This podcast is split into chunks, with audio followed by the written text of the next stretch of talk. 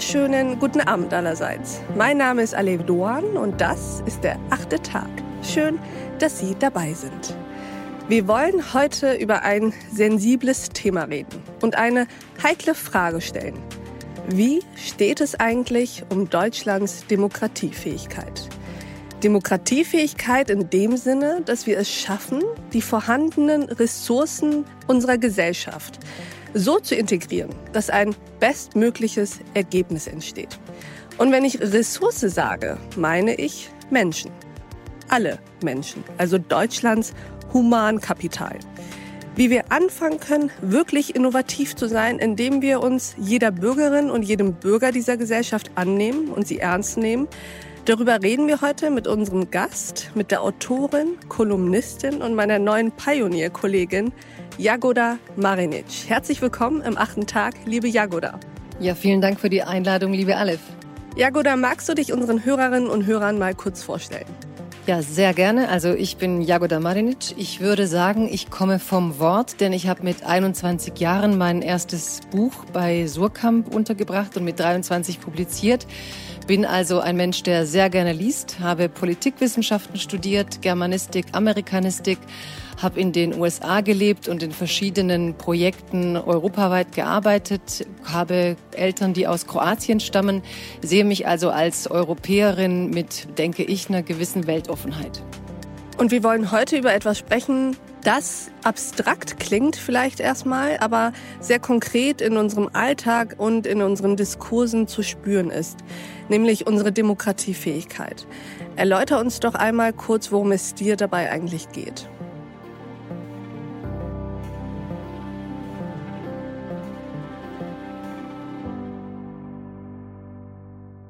Mir geht's da um was, was ich glaube schon unbewusst 20 Jahre beackere, also eigentlich seit ich meine ersten Texte publiziert habe.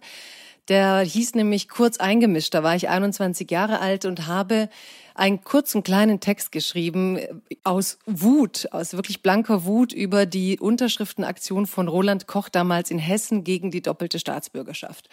Und hatte damit zu tun, dass ich selbst in Deutschland geboren war und man eigentlich versprochen hatte, von der doppelten Staatsbürgerschaft zu sprechen.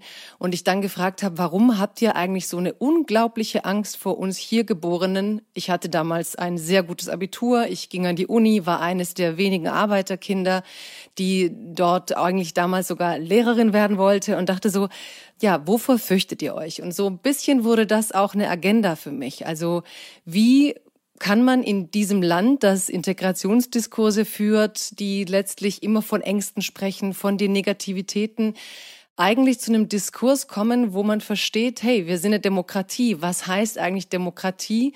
Die Herrschaft des Volkes. Wer ist das Volk? Am besten alle, die hier leben, mit der Idee, wie schafft man es, die 80 Millionen Menschen, die hier leben, bestmöglich so zu organisieren, dass sie diesem Land ermöglichen, sagen wir mal, vielleicht wirklich auf eine konstruktive Art nach vorne zu gehen, gemeinsam. Und das ist, glaube ich, ohne dass ich jetzt von Anfang an ein Programm hatte, rückblickend zu dem geworden, was ich gemacht habe. Also ich war dann in den USA, habe damals berichtet über Barack Obama und Hillary Clinton im Vorwahlkampf. Ich habe mir angesehen, ja, wie funktioniert das eigentlich, wenn eine Frau oder ein Schwarzer fürs Präsidentenamt kandidiert und dachte, das ist schon eine Fragestellung, die wird uns in Deutschland auch einholen. Gegen wen haben wir eigentlich mehr Vorurteile? Gegenüber Frauen oder gegenüber Minderheiten? Und wie schafft man es, das Wissen, die Kompetenz dieser beiden Gruppen, die man eigentlich wie behandelt, wie hm, können die das überhaupt führen und ein Land voranbringen? Wie schafft man da eigentlich die Haltung zu verändern? Hab dann ein Buch geschrieben, Made in Germany Sie kennen das alles, die deutsche Marke, du kennst das. Und ich dachte, Moment mal, Made in Germany, die Erfolgsmarke, ist das beste Beispiel für die Errungenschaften der deutschen Einwanderung, denn eigentlich war es die perfekte Kooperation zwischen den Einwanderern, die kamen und das zusammenbauten in den Firmen und den Ingenieuren in Deutschland, die die Ideen hatten, wie man die Autos baut. Und die Erfolgsgeschichte, dass es diese perfekte Kombination eigentlich zwei vermeintlich gegensätzlicher gesellschaftliche Aspekte ist, die wurde nicht erzählt. Und so fing ich an, mich immer mehr in die gesellschaftlichen Debatten einzubringen und da stehe ich jetzt und bin mittendrin. Zum Glück tust du das und wir freuen uns sehr, dass du mittendrin stehst und auch heute jetzt zum achten Tag stehst. Du hast eben eine interessante Frage aufgeworfen. Vor wem haben wir eigentlich jetzt mehr Vorurteile? Vor Frauen oder vor Menschen, äh, die Minderheiten angehören? Was macht das eigentlich mit dir, die du beides bist? Dass man solche Fragen überhaupt noch stellen muss.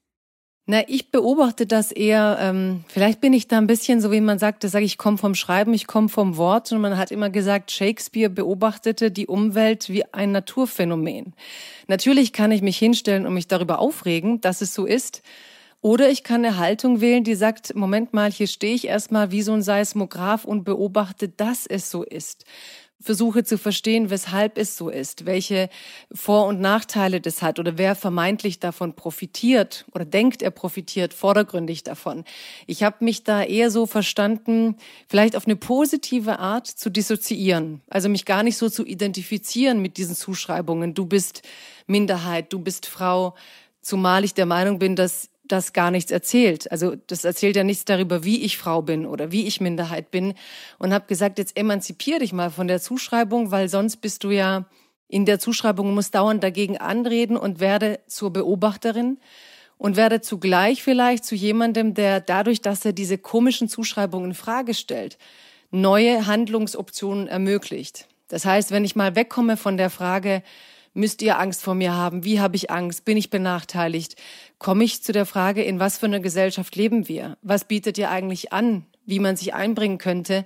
Was von dem, was ich oder andere Frauen können oder Minderheiten können, ist eigentlich gefragt? Und wo wäre der Schlüssel, wo wir vielleicht ins Schloss passen, auch wenn man uns das im Moment noch gar nicht so öffnet? Also Vielleicht erwarte ich gar nicht so die Barrierefreiheit oder die niedrigschwelligen Zugänge, sondern sage, ich bin ja eigentlich schon froh, wenn ihr uns nicht hindert daran. Also wenn sozusagen die Möglichkeit gegeben wird, Potenziale, Kapazitäten einzubringen und nicht durch Negativzuschreibungen die Menschen so zu paralysieren, weil sie sich mit Negativzuschreibungen identifizieren, dass sie dann nicht mehr in der Lage sind, das spontan Positive, was sie haben, irgendwie in diese Gesellschaft zurückzugeben. Verstehe ich das richtig? Dir geht es doch eigentlich auch vor allem darum, wie wir, denen es ja um eine gerechte, um eine liberale und um eine im besten Sinne demokratische Gesellschaft geht, wie wir es schaffen, uns aus diesen immer gleichen Reaktionsmustern zu befreien und uns nicht mehr durch Gegenrede gegen Hetzer, rechte Chauvinisten artikulieren, sondern die Möglichkeit uns selbst geben, proaktiv unsere eigenen Ideen, eigenen Thesen, konstruktiven Impulse zu setzen. Sozusagen die Befreiung aus dem Zwang, immer nur der Gegenredner zu sein. Absolut. Also die Befreiung von Aktio-Reaktio. Du hast halt einen Diskursmechanismus, ne? Das ist jetzt wieder so die Medienanalytikerin in mir. Du hast Mediendiskurse, die funktionieren unter bestimmten Prinzipien, mit bestimmten Akteuren, mit bestimmten Hin und Her. Kann interessant sein, ist okay, aber es engt natürlich die Wahlmöglichkeit unglaublich ein. Also es gibt ja das Ding, um eine Demokratie zu schmälern, musst du es vor allem schaffen, die Optionen runterzurechnen auf zwei, sodass die Leute die anderen vier Möglichkeiten gar nicht mehr sehen. Und mein Standpunkt ist irgendwie zu sagen, okay, ihr denkt, es gibt zwei Möglichkeiten bei diesem Problem, aber geht mal drei Schritte zurück, vielleicht gibt's ja da noch vier und fünf und sechs und vielleicht schaffen wir es hinter fünf viel mehr Menschen zu versammeln als hinter diesen eins und zwei, die derzeit eigentlich unglaublich polarisieren. Und mir hat es auch Spaß gemacht, so eine Art Diskursverweigerung zu betreiben. Aber wie schwer ist das? Ich stelle mir das zum Teil auch anstrengend vor, weil es eine Menge Selbstdisziplin, glaube ich, erfordert, nicht andauernd auf die gleichen Schemata zu reagieren und nicht dieser Provokation nachzugeben und die Gegenrede darzustellen.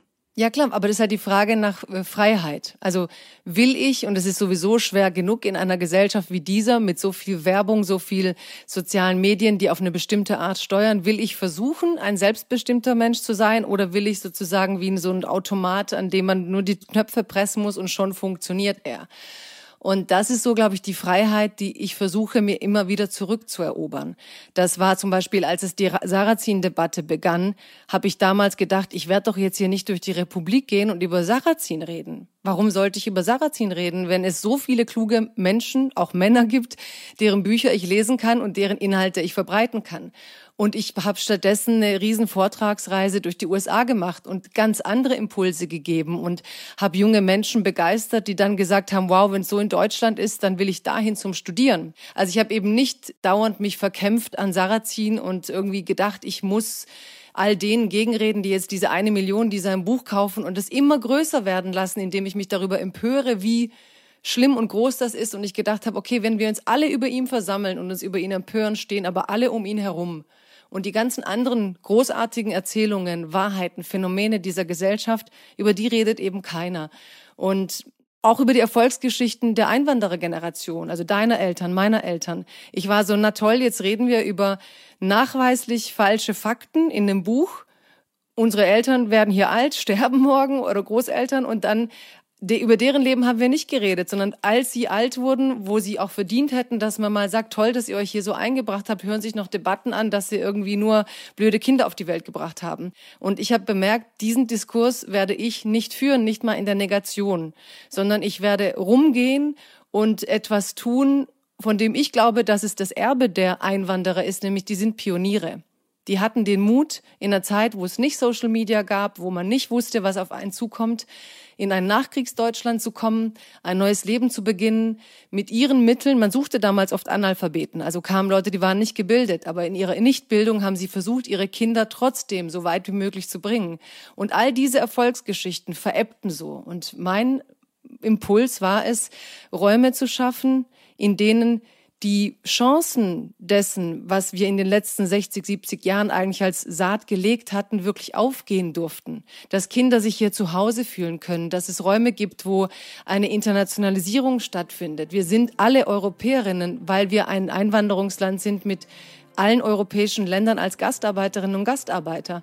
Und warum schöpfen wir nicht allein in dieser jetzigen Krise, wenn wir wirklich die diplomatischen Kontakte all dieser Generationen klug vernetzten gewusst hätten, stünden wir auch als Europa, glaube ich, jetzt besser da. Also weil wir in diesen für mich sehr plakativen A-B-Streitereien verfangen sind, weil Deutschland sich so eintrainiert hat vor allem, fehlt für mich eine Pluralität im Diskurs, die uns eigentlich zur Verfügung stünde. Es gibt ganz viele einzelne Menschen, die das bieten, aber es ist jetzt ein Moment, glaube ich, wo es Zeit ist, dass die wirklich in den Vordergrund drängen und nicht nur in der Rolle der Kritikerinnen, so, nee, ihr dürft das nicht sagen, ihr dürft das nicht, sondern auch in der Rolle derer, die ein Angebot machen.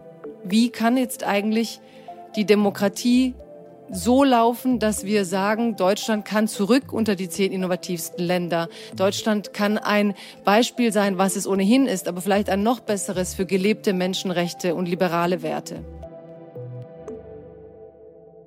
Das heißt, dass all diese Menschen nicht mehr als Korrektiv fungieren, die den Meinungsführern oder der etablierten Mitte dieser Gesellschaft immer wieder äh, auf die Finger klopfen muss und sagen muss, das sollst du nicht sagen, das darfst du nicht sagen, aber guck mal hier und mach mal das, sondern von sich aus Impulse geben, proaktiv in diese Gesellschaft reingehen. Das hängt ja eben auch davon ab, dass diesen Menschen diese Möglichkeit geboten wird. Hast du das Gefühl, dass das gerade besser wird oder verlieren wir uns gerade wieder in Zeiten, die zurück in diese Polarisierung fallen?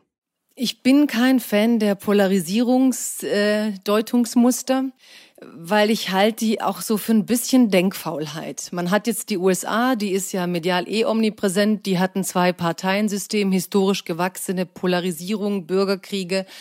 Da sieht man bestimmte Phänomene, überträgt sie hier und sagt, ja, ja, damit kann man unsere Phänomene auch erklären. Ich glaube tatsächlich, dass Europa viel diverser ist. Also schon allein vom politischen System. Wir haben nun mal mehr Parteien. Bei uns gibt es einen anderen Kampf der Ideen. Wir sind eigentlich nicht nur entweder oder. Und deswegen möchte ich eigentlich, dass man sich das bewusst macht, dass all diese Spaltungsrhetoriken, letztlich die Fokussierung auf eben zwei Pole in der Gesellschaft sind. Da gibt's aber noch ganz viele andere, nur mit denen reden wir nicht. Also Beispiel, wir haben über die 25.000 Pegida-Demonstrantinnen unglaublich viel geredet und sprachen dann von einer Spaltung der Gesellschaft.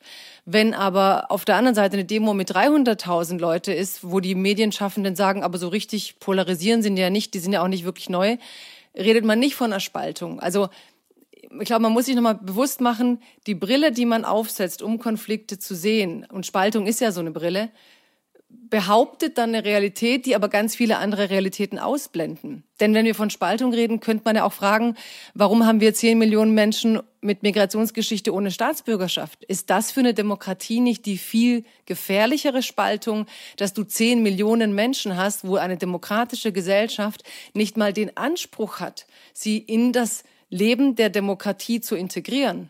Also rechtlich, staatsbürgerschaftlich und auch zivilgesellschaftlich. Zehn Millionen Menschen, das sind so viele wie nie zuvor. Also ich frage nur, über was führen wir denn Spaltungsdiskurse?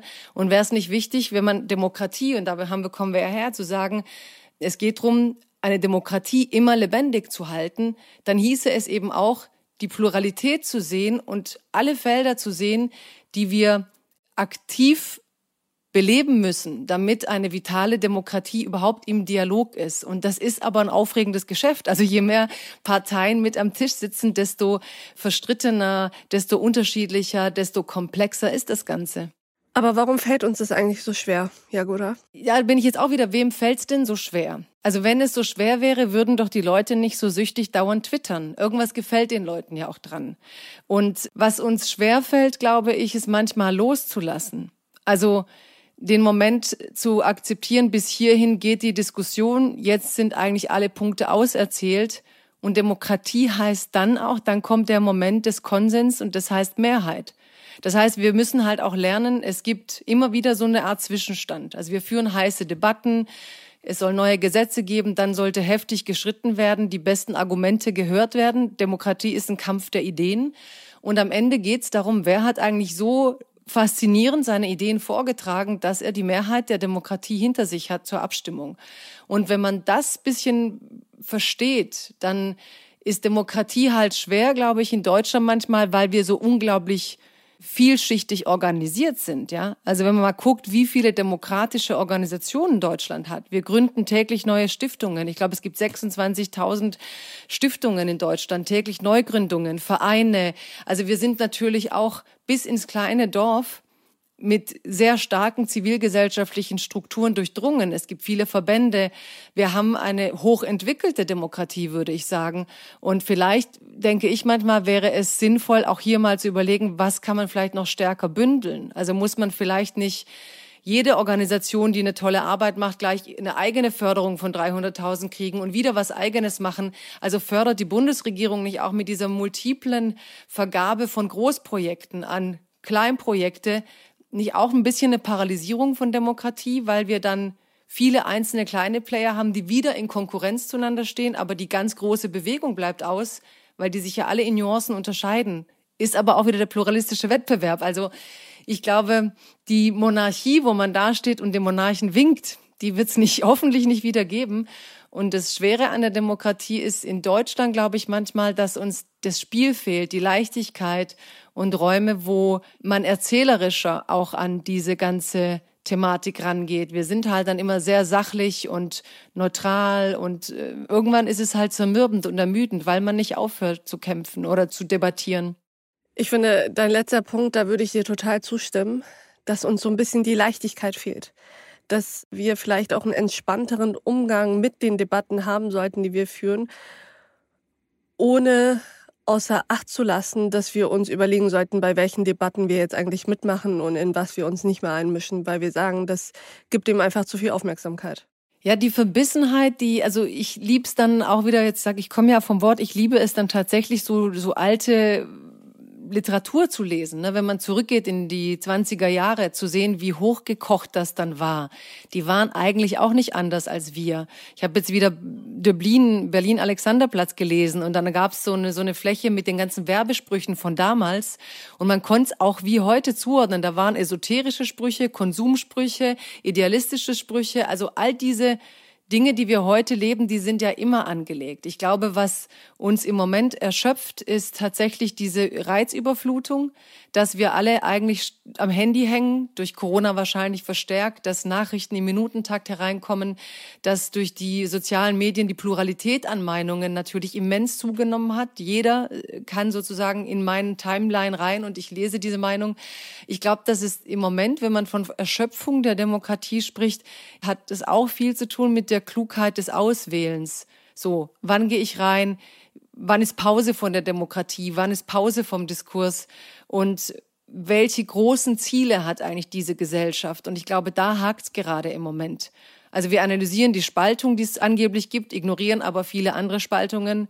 Wir ignorieren auch sehr viele positive Geschichten, die es in diesem Land gibt oder weltweit. Global gibt es beispielsweise im Moment sehr viele Frauen, die plötzlich die Herrscherinnen ihrer Länder sind. Ja, also im Prinzip, während wir von Trump und Orban und so weiter sprechen, ist in sehr vielen Ländern der Welt plötzlich eine weibliche Präsidentin oder Ministerpräsidentin zu finden, fast wie, wie nebenher.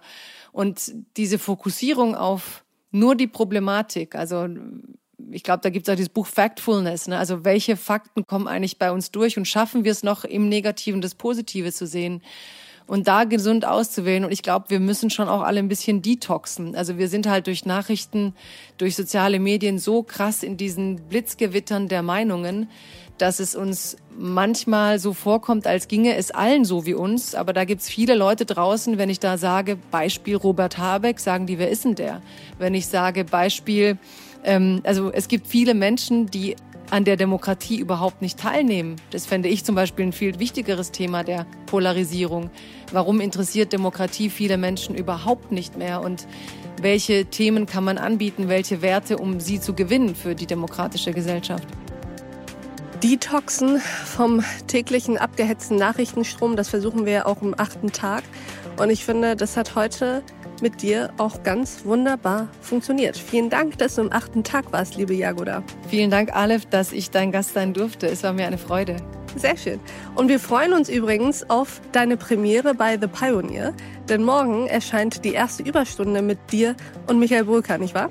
Ja, wir haben äh, morgen die Premiere mit einem ganz, äh, hoffe ich, interessanten Gast, Hans Siegel, der Bergdoktor zum Thema Männlichkeit. Das ist in der Tat sehr interessant. Ich bin sehr gespannt drauf und freue mich total. Ich freue mich, dass du bei The Pioneer bist und ich freue mich auf die Überstunde und ich freue mich besonders, dass du jetzt am achten Tag warst. Ich bedanke mich bei Ihnen, liebe Hörerinnen und Hörer, fürs Zuhören und Mitdenken und ich würde mich freuen, wenn wir uns im nächsten achten Tag wieder begegnen. Bis dahin, auf sehr, sehr bald. Ihre Alef Duan.